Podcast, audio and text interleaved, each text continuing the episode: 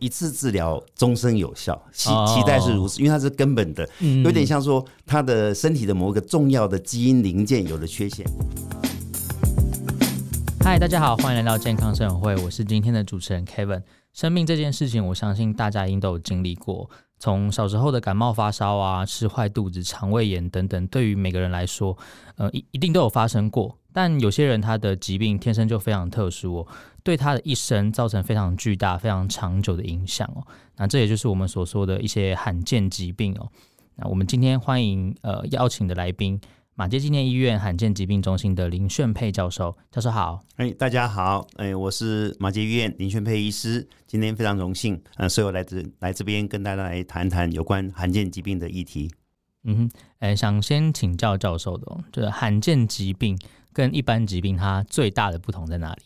其实应该先讲说，它一样都是生病，只是罕见疾病。最主要是来自于遗传基因的变异所导致的。那遗传基因从受孕那一刹那开始就有了影响。那它跟绝大多数的正常的基因的序列有不一样的地方，导致的这个基因的功能受损，没有办法发挥正常的功能。它会跟着它一辈子。那随着这个基因的一个功能的重要性的呃轻重，有时候它的疾病呢是早发的或晚发，有些轻微的。有些是严重的，但无论如何，罕见疾病是一个遗传性的疾病，它是一辈子会跟着这位啊病人、这位病友。我很好奇哦，就是会叫罕见疾病，那表示他的呃罹患的人应该是非常的少数。是的，啊，在台湾的话，他会怎么样去分类？那大概有多少人有？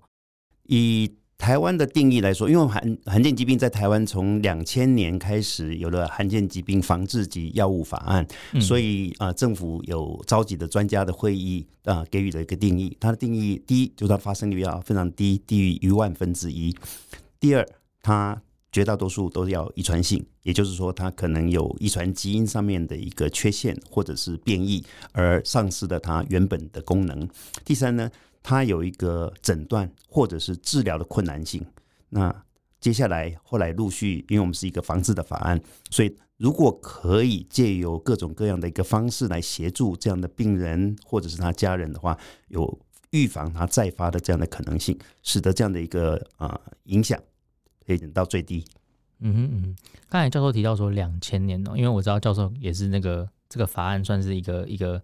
发起人之一啊，对，就参与者之一，对，没错。嗯，嗯，这个法案，呃，两千年对于整个就是全世界的国家，或者是对于亚亚洲来说，这样算是早还是算是晚？嗯，算是非常非常早的。我们大概是全世界第五个有这样的一个罕见疾病相关法案的一个国家。那在亚洲仅次于日本，所以它是非常非常的呃先进的一个法案。对，那实行了已经二十多年，所以它有历经了至少两次的一个大修法。哦，哎，那这样子，呃，其他国家，其他呃，比如说亚洲或是东南亚这些国家，他们陆陆续续也有类似的法案在进行中吗？是的，那因为有这样子的一个需求，因为对于呃这样罕见疾病的病人来说，他们因为病很少，所以他们容易被呃忽略，或者是是因为他病很少，他的一个诊断跟治疗有他的相当大的一个挑战跟困难度，所以呢，他们真的是要额外的一个呃有有制度的。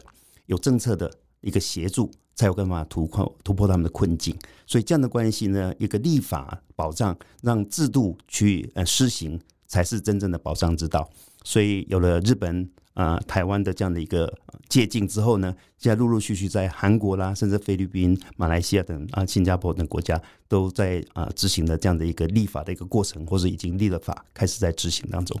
嗯嗯嗯，所以，我们台湾其实这个，嗯，不管是健保制度或是医疗体系，对于罕见疾病这这个族群来说，算是蛮先进的一个地方。对，观念的先进，呃，是没有错，但是在一个施行细则上面，事实上要让呃所有的这些比较被忽略掉的一些病人。他的治疗的，他的诊断治疗跟他的一个日常生活的一个保障，还是有很多很多的努力的空间。那我们做的很很不错，但是我们还有呃非常非常的大的改善空间。那政府已经努力在实行，但是也是需要社会大众大家一起啊来重视这个议题啊，让这一个法案啊有它的良善的那一面，能够继续的来执行下去。呃，因为刚才有提到嘛，他可能他的治疗方式比较困难取得，是那对于他这些。呃，罕见疾病，他的家属，他如果他想要做这样的治疗，那目前的健保或是医疗体系会怎么样去进行这样的一个，就是他能不能用这个药，然后政府会帮他出出多少钱这样？基本上是要经过确诊的，因为疾病到底它是一个病，所以它有个诊断的过程。那刚刚提到过了，罕见疾病它的一个重要的一个呃认定的一个因素之一就是它的遗传性，因为这样的可以呃确诊之外，还可以做防治，甚至在做进行到产前的咨询跟产前的诊断，可以让这样的一个问题啊不至于一再的发生，而导致了这个家庭甚至整个社会上面很大很大很沉重的一个负担。所以在这个过程当中呢，先要认定啊，它是不是这个所谓的公告，总共目前为止到四月中为止有两百三十六项的这样的政府公告罕见疾病，那它有一定的一个诊断的一个条件啊，确诊然后要去通报。然后经过了专家委员会的一个审议之后，他会被接纳成为罕见疾病的一位患者。那这样的一个罕见疾病的认定跟接纳之后呢，他应该就可以很快取得重大伤病的一个身份。另外，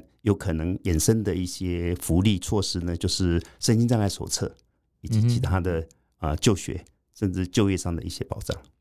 嗯哼，这样听起来，其实台湾这整个法案，呃，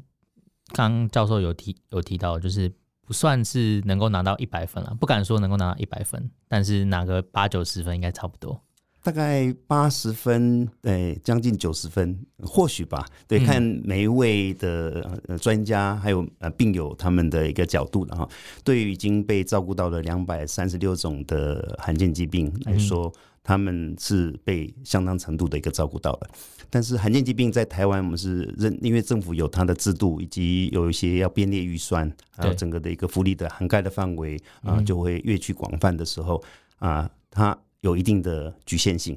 啊，它是要补我们现有的制度的不足，所以我们是比较是一个制度化，然后有相关的刚刚讲的健保就医，然后刚刚讲的那个就学，甚至以后就业。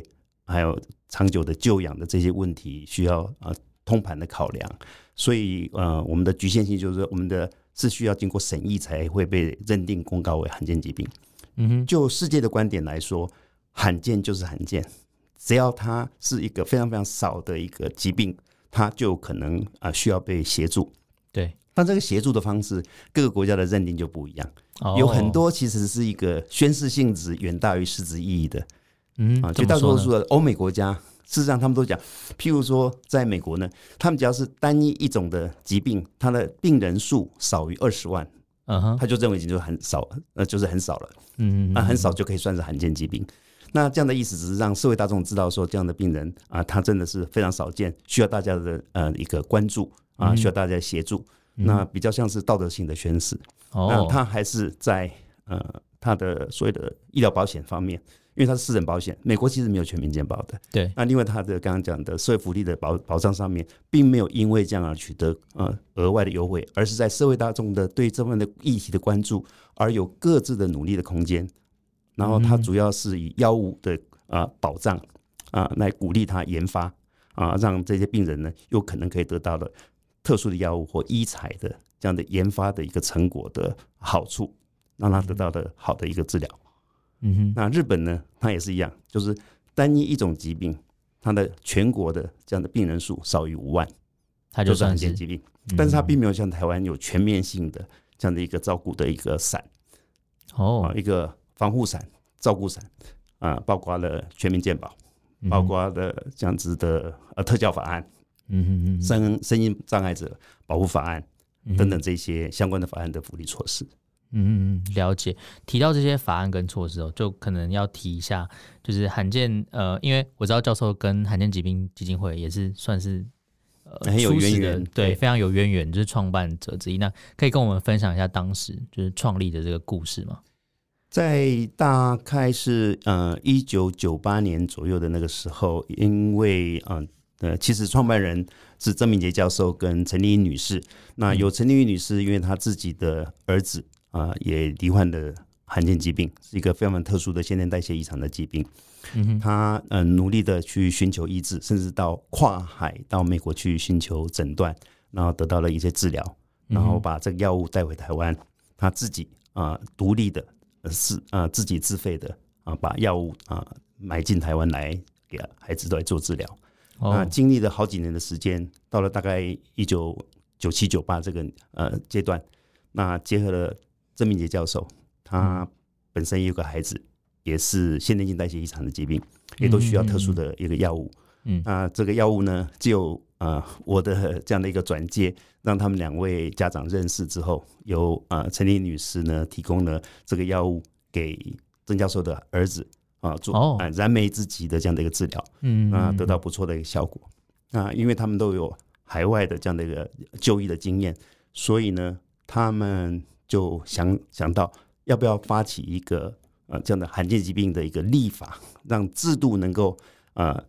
保障了所有的这样的一个病人的一个权益，也就是爱屋及乌的一个心理，而且有制度才会有比较长远的一个保障，而不是以个人的这样的一个呃力量跟社会大众的一个善意，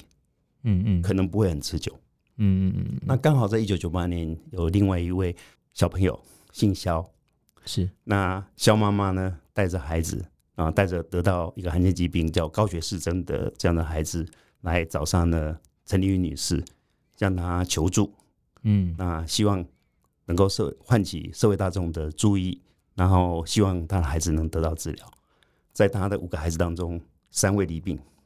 嗯，这个肖小弟呢是老幺。他是侥幸存活，一个哥哥一姐姐，那时候不幸都过世了。那因缘机会呢？那我在呃陈丽女士的呃介绍之下啊、呃，认识了肖妈妈跟她的小孩子。啊，我也帮他们设法取得了这个治疗的药物。嗯，那后来得到了社会大众非常大的一个回响，然后让这样的社会的一个力量促成了罕见疾病的立法，这是一个。另外一个就是说，它的一个特殊的治疗呢，在当年的我们的健保里面呢，并没有这样的一个药品项目，所以健保并不知道，也不晓得如何来给付。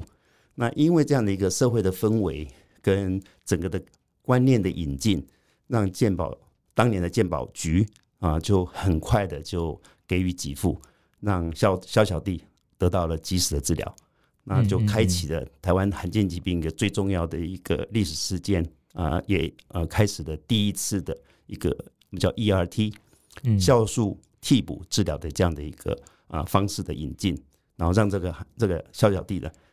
得到了最有效的治疗，他现在已经呃三十出头岁了，然后呃相当的健康正常，过着我们一般人的这样的一个啊非常的好不错的一个生活，啊因为这样的关系。也促成了隔年一九九九年，呃，台湾就立法，是世界上第五个有罕见疾病的一个法案的国家。我们有罕见疾病防治及药物法案。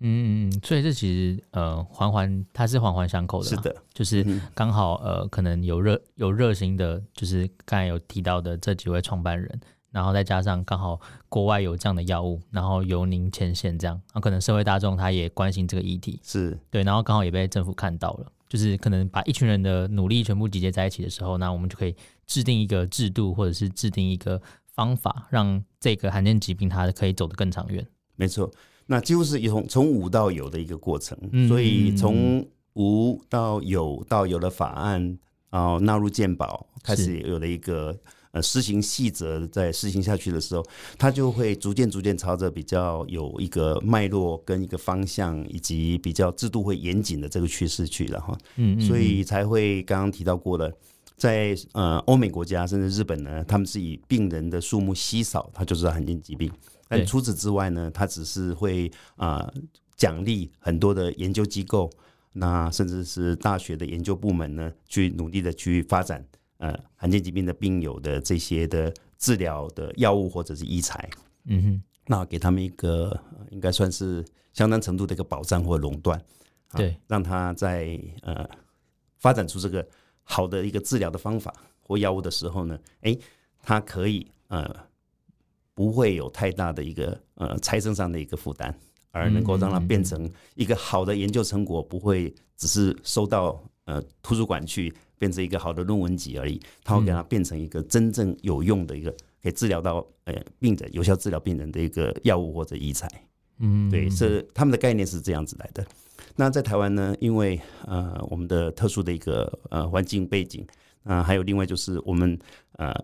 要研发这样的一个特殊的药物和医材，需要跟国际上面来结合，所以我们比较朝向是防治以及引进特殊的药物医材的这个方向去走。所以我们有一个特殊的环境的条件之下呢，我们就会有一个审议委员会来啊审议我们的罕见疾病，所以才有刚刚所说的啊几种定义，特别是它的一个发生率的要少于一万分之一，然后几乎都是一定要有遗传基因的缺陷。才会被认定。由于罕病的药物难以取得，可能没有办法得到很好治疗的话，呃，这个患者他对于他的生理或是他的心理，因为他可能要承受非常大压力，说他可能一辈子都会有这样的病痛存在。对，那嗯，他们知道自己得到这个罕病，那可能没有办法取得药物的时候，他们大概会经历怎么样的一个心路历程？其实跟很多人被宣告了一个难以治疗或者是不治之症的时候的心理的过程会非常的类似。他们一开始的时候应该是相当的震惊，然后相当的无法面对，就是所谓的否认期。那接着慢慢慢慢，他会认清事实，说他真的是确诊了。那确诊之后呢，这个基因的一个变异呢，是跟着他一辈子。那他要如何跟他和平相处？嗯，或者说他如何找出一条生存之道？在生命的价值的追求上面，有时候单靠自己或家庭的力量确实是不够的。尤其是罕见疾病，如果它是比较严重的早发的话，那年轻的父母、小家庭很难独立去承担。嗯，我刚刚提到过了，台湾的社会是相当温暖的。那都很愿意呃伸出援手，不过还是需要制度，制度才能够长远。嗯，那一时的热情有时候很难，但是如果点点滴滴的热情能够汇聚到呃非常好的、值得信赖的这样的一个支持团体，比如刚刚提到的罕见疾病基金会，嗯，还有各个病友团体，另外台湾还有一个叫做弱势病患的权益促进会等等这样的一个呃团体的时候呢，把这些捐款或者物资的。这样的资助呢，把它汇集起来，在一个非常啊公开透明，而且是得到了这样的一个捐助之后，就适当的去用到需求者的身上或家庭里面去的时候，那这样的一个很好的公益平台，如果啊在大家的一个努力的一个支持啊，甚至是在见证跟监督之下，然后呢让它持之久远，那病患就不会觉得很孤单。嗯，那他就有所依靠。当然，他可以依靠他自己，自己可以依靠他的家人。但是，这样的一个疾病的冲击，事实上是相当巨大的。所以我常常会鼓励我的病人、病友，我都喜欢称他为病友。哎，不要躲在一个屋子里面的角落哭泣。嗯，应该要走出来，然后去面对这个世界。因为台湾的社会真的是蛮温暖的，呃，蛮愿意伸出援手的。那如果能够走出来，他会发觉说，他不是呃台湾唯一或世界上唯一的这个罕见疾病的病人，他不是孤单一个人，他不是孤单一个人，所以他会有自己的病友的团体，大家可以分享照顾的经验，嗯，然后遇到什么样挫折啊，总有些先行者啊，他已经走过这段路，他走出来的，哎、嗯，可以可以当做借鉴。那另外就是呃，集合众人的力量啊，他可以去寻求更多更多的资源，然后可以一起努力。啊，让未来的这个道路啊，比较虽然有点坎坷，但是不至于啊没有一个目标、嗯、啊，没有一个前景可循。想问教授，呃，就在临床经验上，罕见疾病的医疗上，常常会遇到哪些困境？目前的困境，呃，最主要其实是全世界都是如此的哈。嗯，病类繁多，但是真正的能够有有效治疗的一个疾病啊，到底不是那么多。嗯，所以啊、目前全世界对于所谓罕见疾病的一个治疗，还是以症状治疗、所谓的支持性的治疗为主，减轻他的一些呃身体上的一个负担，然后用传统方法，但是是跨科的。因为一个罕见疾病，你要想象说是在受孕那一刹那，因为基因的一个变异、基因的缺陷，就导致了这个新的生命的个体啊、呃，有了这样的一个特殊的人生的道路。嗯啊、呃，可能罕见疾病就会对他的身体的各个部分、重要器官啊、呃，比如说神经系统，嗯嗯，肌肉骨骼系统啊、呃，甚至是啊、呃、血管、心脏循环系统等等等，这些呢会造成了一些啊、呃、缓慢渐进的。或者快速的一个伤害。那我们还是可以借助传统医学上面的各个科系上面的整合来给予他协助。那有些病人他比较幸运，他已经有了有效的治疗方法，那就这样就积极的寻求啊健保的一个给付的这样的一个管道。嗯，那对于目前可能还没有所谓的基因治疗、酵素治疗有效的药物或医材的时候呢，哎，也不要放弃希望，因为这些呃特殊的药物跟医材的的一个发展，也不过都是最近二三十年的事情的。也就是说，如果我们回顾过去，放眼未来，我们心里会笃定一点。在二三十年前，其实全台湾没有任何一位寒病的病友有有效治疗。那当年因为有有很多很坚强的病人跟他的家人呢，没有放弃，积极的寻求协助，把寻求的这样的一个对象呢，啊，从家庭走到社会，嗯，走到整个台湾的医界，是呃，走出国门，向世界上面去寻求协助。所以我刚刚讲的一九九八年的这个故呃病友的故事，他其实是从美国得到了这样的一个治疗的一个方法，然后引进到台湾。然后得到社会大众很大的回响，因为当年健保并不知道有这样特殊的药物，所以他还不晓得如何的来协助，嗯，甚至还很迟疑，所以社大社会大众就积极的集资募款，希望对他来帮忙，让他的药物能从国外用购买的方式进到台湾来，嗯，给他一个治疗，因为他是他们家唯一可能还有救命机会的，得到救命机会的一个孩子，嗯。所以当初募集的好几百万的资金，那就要用到这个孩子身上。不过健保很快的，呃，就很明快的决定说，啊、呃，给予健保给付。所以他后来是得到了健保给付的一个特殊的酵素替补疗法的一个药物。那他把这个社会大众的爱心集资呢，就捐助给罕见疾病基金会。是罕见疾病基金会成立这样的一个基金会，他要报备内政部，要报备卫福部，嗯，那需要嗯大概。新台币一千万才变成全国性的一个这样的组织，它是第一笔单一巨大捐款的来源，所以这里面有很多很多的呃社会温暖的一个一个故事，以及病人不放弃，然后寻求协助，后来得到非常好的回响啊，有非常好的一个结果的一个案例。那一样经过了二十多年啊，我相信这样的故事还是会一个一个的发生，所以真的不要。放弃希望，嗯，也许可能十年、二十年之后，就会有新的疗法可以治疗。可能你现在觉得说啊，好像没有治疗希望的疾病，而且有些医疗的一个进步，有时候是诶、欸、一段时间的困难难以突破。嗯，当他突破的时候，循着对对对，因为他同样的方式，他可以去复制成功经验。所以刚刚讲我讲的那个所谓的简称的呃酵素替补疗叫 ERT，嗯，在。二三十年前就唯一的一种，但当它成功之后呢，现在几乎有十出头种的药物啊，在全世界可以被这些有这个呃一个呃所谓的药物的一个治疗的资格或治疗的一个适应症的一个病友正在用，已经有好几十万的病友因而受惠。教授有没有关于就是罕见疾病患者的一个故事的分享，比较近期的，然后您印象深刻的？近期的，嗯、呃，我们。有一个算是近期，但事实上它是横跨了将近二十年的时间啊、呃，才得到确诊，而且是跨科跨国的一个合作。嗯、这个病它其实没办法治疗，这个病它非常的特别，非常的严重，几几乎都在三岁以前就会过世。但是它偏偏是一个隐性遗传的疾病，如果我们没有确诊、没有方法的时候，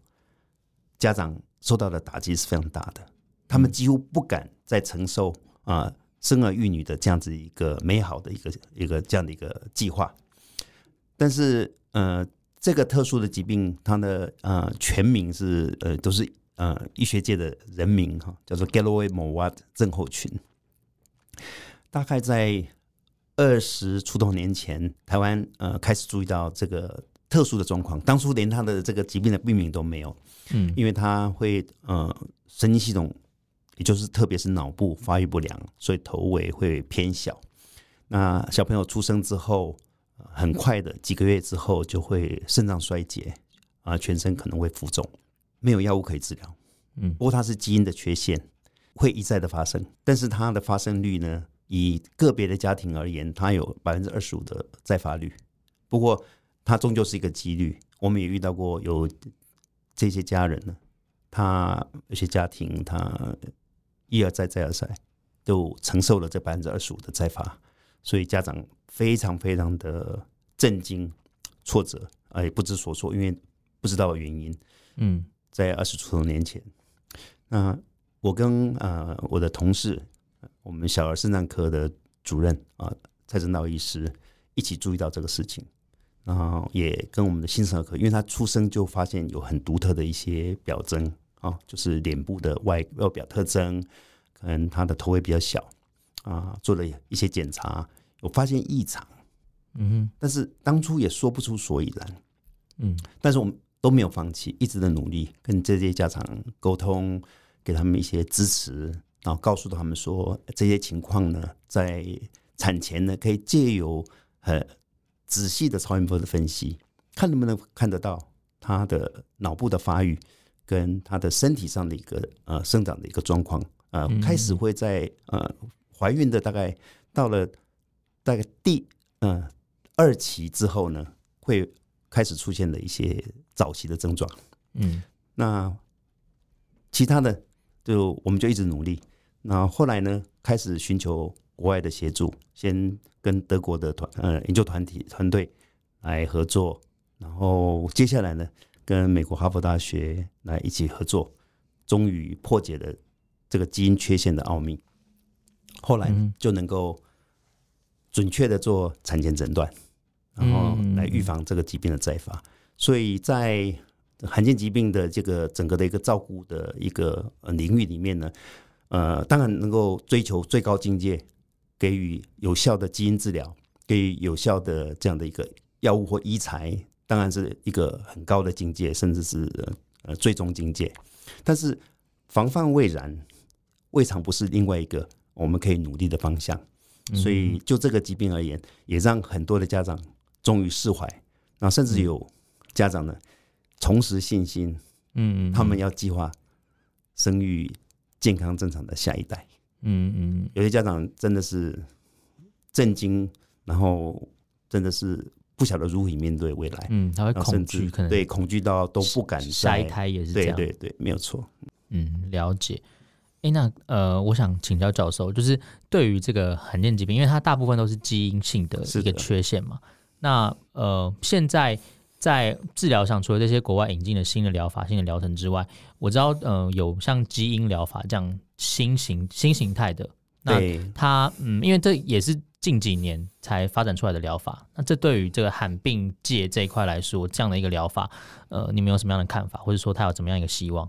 嗯，没有错，在初期的时代，我想一九。啊，九九年到二两千年啊，有了个立法之后，又更加入的这个罕健保制度的一个涵盖跟啊身心障碍者保护法这样的一个社会福利的资助，所以确实的带来很大很大的效益啊，然后也让很多很多的罕见疾病的一个病友们啊得到了啊照顾，但是他们的啊生活。啊，他们的其他的一些呃日日常的一些需求，以及心理上面一些压力的等等呢，还是需要民间啊团体，比如罕见疾病基金会跟各种的病友团体上面的一个支持的力量哈。所以在台湾这方面的社会的的一个资源是非常非常充分的，而且非常温暖的哈。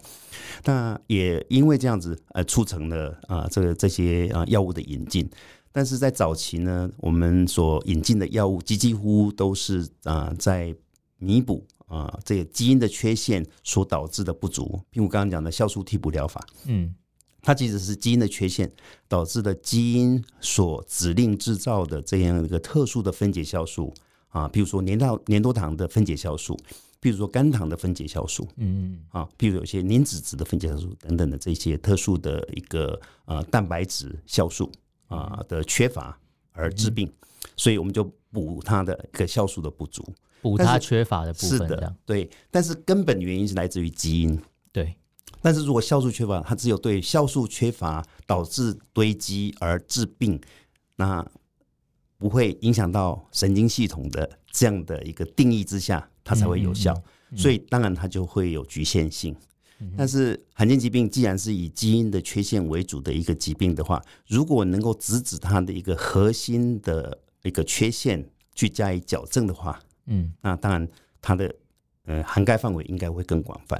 那也因为这样子一个这样的一个激发，所以全世界包括台湾其实也加入这样的一个研发啊，也不错的成果。不过因为疾病实在是非常非常多，我们虽然认定了两百三十六种，但是全世界如果粗浅的说，所谓的符合罕见疾病以欧美国家的定义来说，至少有六七千种以上，所以我们必须要更加的努力啊，然后更根本的原因去矫正它，所以基因治疗就变成一个呃。重要的一个转捩点，那还好，目前已经有呃少数几种的一个呃基因治疗的方法被研发出来，嗯嗯，但是接下来牵涉说这样的一个治疗方法，因为它还是在非常先期的阶段，它是一个新的治疗，而且相当的昂贵，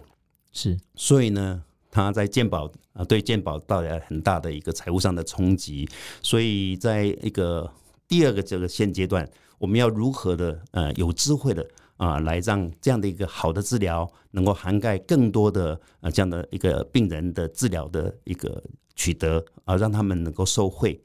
而且这样的时候，呃，他会有很多上面的观念跟制度上面必要去必须要去思考，然后甚至要去做调整的。嗯嗯嗯，等于说呃，原先的药物它可能就是去补它的不足的地方，但它是长期的嘛。等于说，它这一生都必须要慢慢补充。没错。那现在有了这个基因疗法，它是呃，可能它可以改变它这个基因的缺陷。但是希望说，我们叫做一次治疗，终身有效。期期待是如此，因为它是根本的，有点像说，他的身体的某一个重要的基因零件有了缺陷，那我们去把它基因的零件给它替换，或把它把它改正过来，变成一个呃正常的基因。那概念是这么简单，但事实上事情起来并没有这么那么简单。但是已经开始有了一个成功的契机了。对，嗯嗯，所以这对于呃罕见疾病来说，应该算是一个希望。是的，对。但是可能对于呃，因为现在的这个整个在国内的一个制度啊，或者是说它在呃健保上的负担上面，它是有一个现行的一个制度。那对，就是我们可能还要再考考量说，它对于整个财政的冲击。对，还有它使用的人到底有哪些人可以使适用这样子？所以适用这位才是治疗的一个指引或治疗的适应适应性。现在就经过的呃很多很多的呃专家委员们，大家的集思广益，希望能够找出一条呃未来的一个道路，让这样的一个好的一个治疗的一个趋势啊，能够继续的发光发热，能发展出更多更多的有效的针对个别的一个基因缺陷导致的罕见疾病，甚至基因缺陷的遗传疾病的病人呢，能受惠于基因治疗。嗯，对，所以观念上面好像必须要做一个啊。呃因为新的时代、新的一个概念跟新的研发，而有了新的治疗方式之后的这样的一个调整。了解，今天非常感谢林宣佩教授为我们带来就是这么多关于罕见疾病它呃不管是一些 background 啊，或者是说它的一些法规，那目前的状况，还有当初成立的这个这个故事哦，这个故事非常的励志哦，就是一路到今天二十几年这样子，一算是一探罕病的世界啊。那呃我们很开心有他今天的陪伴，我们健康生活会的节目就到这边告一段落。我们下集见喽，拜拜，拜拜。